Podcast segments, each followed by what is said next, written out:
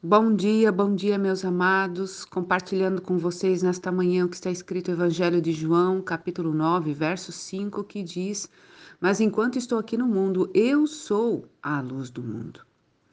Jesus está afirmando a respeito de si mesmo, né? Ele vai falando nos versos anteriores que está chegando o dia da noite e ele precisa manifestar essa luz. E quando, antes, pouquinho antes de Jesus ser morto, crucificado e ser assunto aos céus, ele nos envia agora como a luz do mundo. E o que, que é a luz do mundo? A luz do mundo é justamente ser luz, trazer luz em meio às trevas. O que são as trevas? São os pecados que insistem né, em permanecer na vida das pessoas e que parece não ser pecado. A luz ela vem com esse objetivo de revelar o pecado. Assim como Jesus andou nesta terra e revelou o pecado, e ele não revelou o pecado acusando ninguém, né? Vocês lembram disso, né? Jesus não saía apontando o defeito de ninguém. A única questão que havia era Jesus e os fariseus ali, porque os fariseus o confrontavam, tentando trazer sobre Jesus um jugo que não era dele. Mas sempre que Jesus estava próximo, das pessoas, estavam próximo dos pecadores. Jesus nunca os acusava por causa dos seus pecados, mas quando ele falava das coisas de Deus, ele falava do reino dos céus. O reino dos céus, que é, trazia essa luz, fazia com que as pessoas enxergassem o seu estado de pecado e aí tivessem a oportunidade de decidirem se queriam permanecer nele ou não. Na realidade, meu amado, minha amada, meu papel, seu papel como luz deste mundo e sal dessa terra não é apontar o pecado das pessoas, mas é revelar o reino de Deus.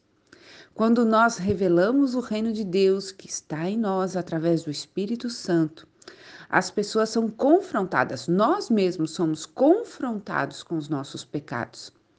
E quando somos confrontados, temos a oportunidade de decidir se vamos permanecer neles ou não. Quem julga? Só Deus. Eu e você não podemos acusar ninguém, não podemos apontar o dedo para ninguém.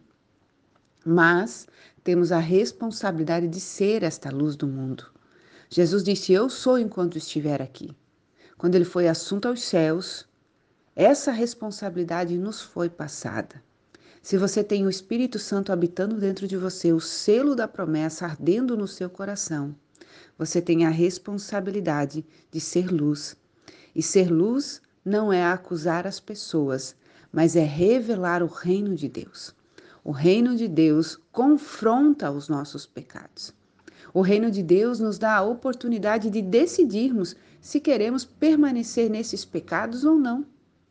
Mas a decisão sempre será da pessoa, ela vai decidir a respeito disso. Eu e você temos a responsabilidade de trazer a luz do reino de Deus sobre todas as questões. Isso me faz pensar, dentro dessa responsabilidade, o quanto eu e você precisamos realmente ter uma vida de entrega ao Senhor. Jesus disse: O Pai me ama, porque eu entreguei a minha vida. Se nós não entregarmos as nossas vidas para vivermos a vontade de Deus, nunca desfrutaremos deste amor do Pai. Não é que ele ama só quem trabalha, mas é que quem se entrega recebe e percebe, tem a consciência verdadeira deste amor. Meu amado, minha amada, parece ser difícil, mas é simples. Mas esse simples custa caro. Eu preciso abrir mão de mim para viver a vida de Cristo através de mim. É um grande desafio. Todos os dias seremos realmente é, desanimados, desencorajados pelo inimigo das nossas almas a viver esta realidade. Mas se nós nos posicionarmos e não arredarmos o pé, nós com certeza faremos a vontade de Deus nesta terra. Então, observe-se: você é a luz do mundo, você é sal da terra? Se você é, e eu espero que seja, então essa luz que vem do reino de Deus, que brilha através de você, deve estar gerando confronto, primeiramente na sua vida e depois na vida daqueles que estão ao seu redor.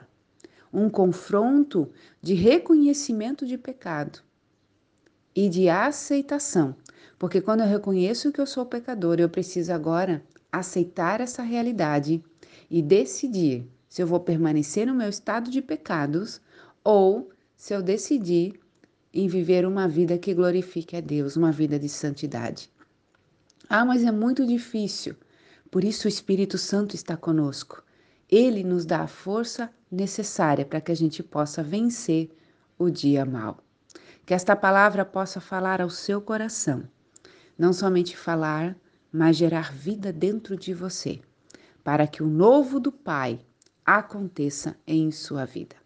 Que o Senhor te abençoe nesse final de semana, que você possa refletir sobre esta palavra e, em nome de Jesus, os teus olhos possam ser abertos para que você enxergue a vontade de Deus, o chamado de Deus em sua vida e você viva à altura deste chamado.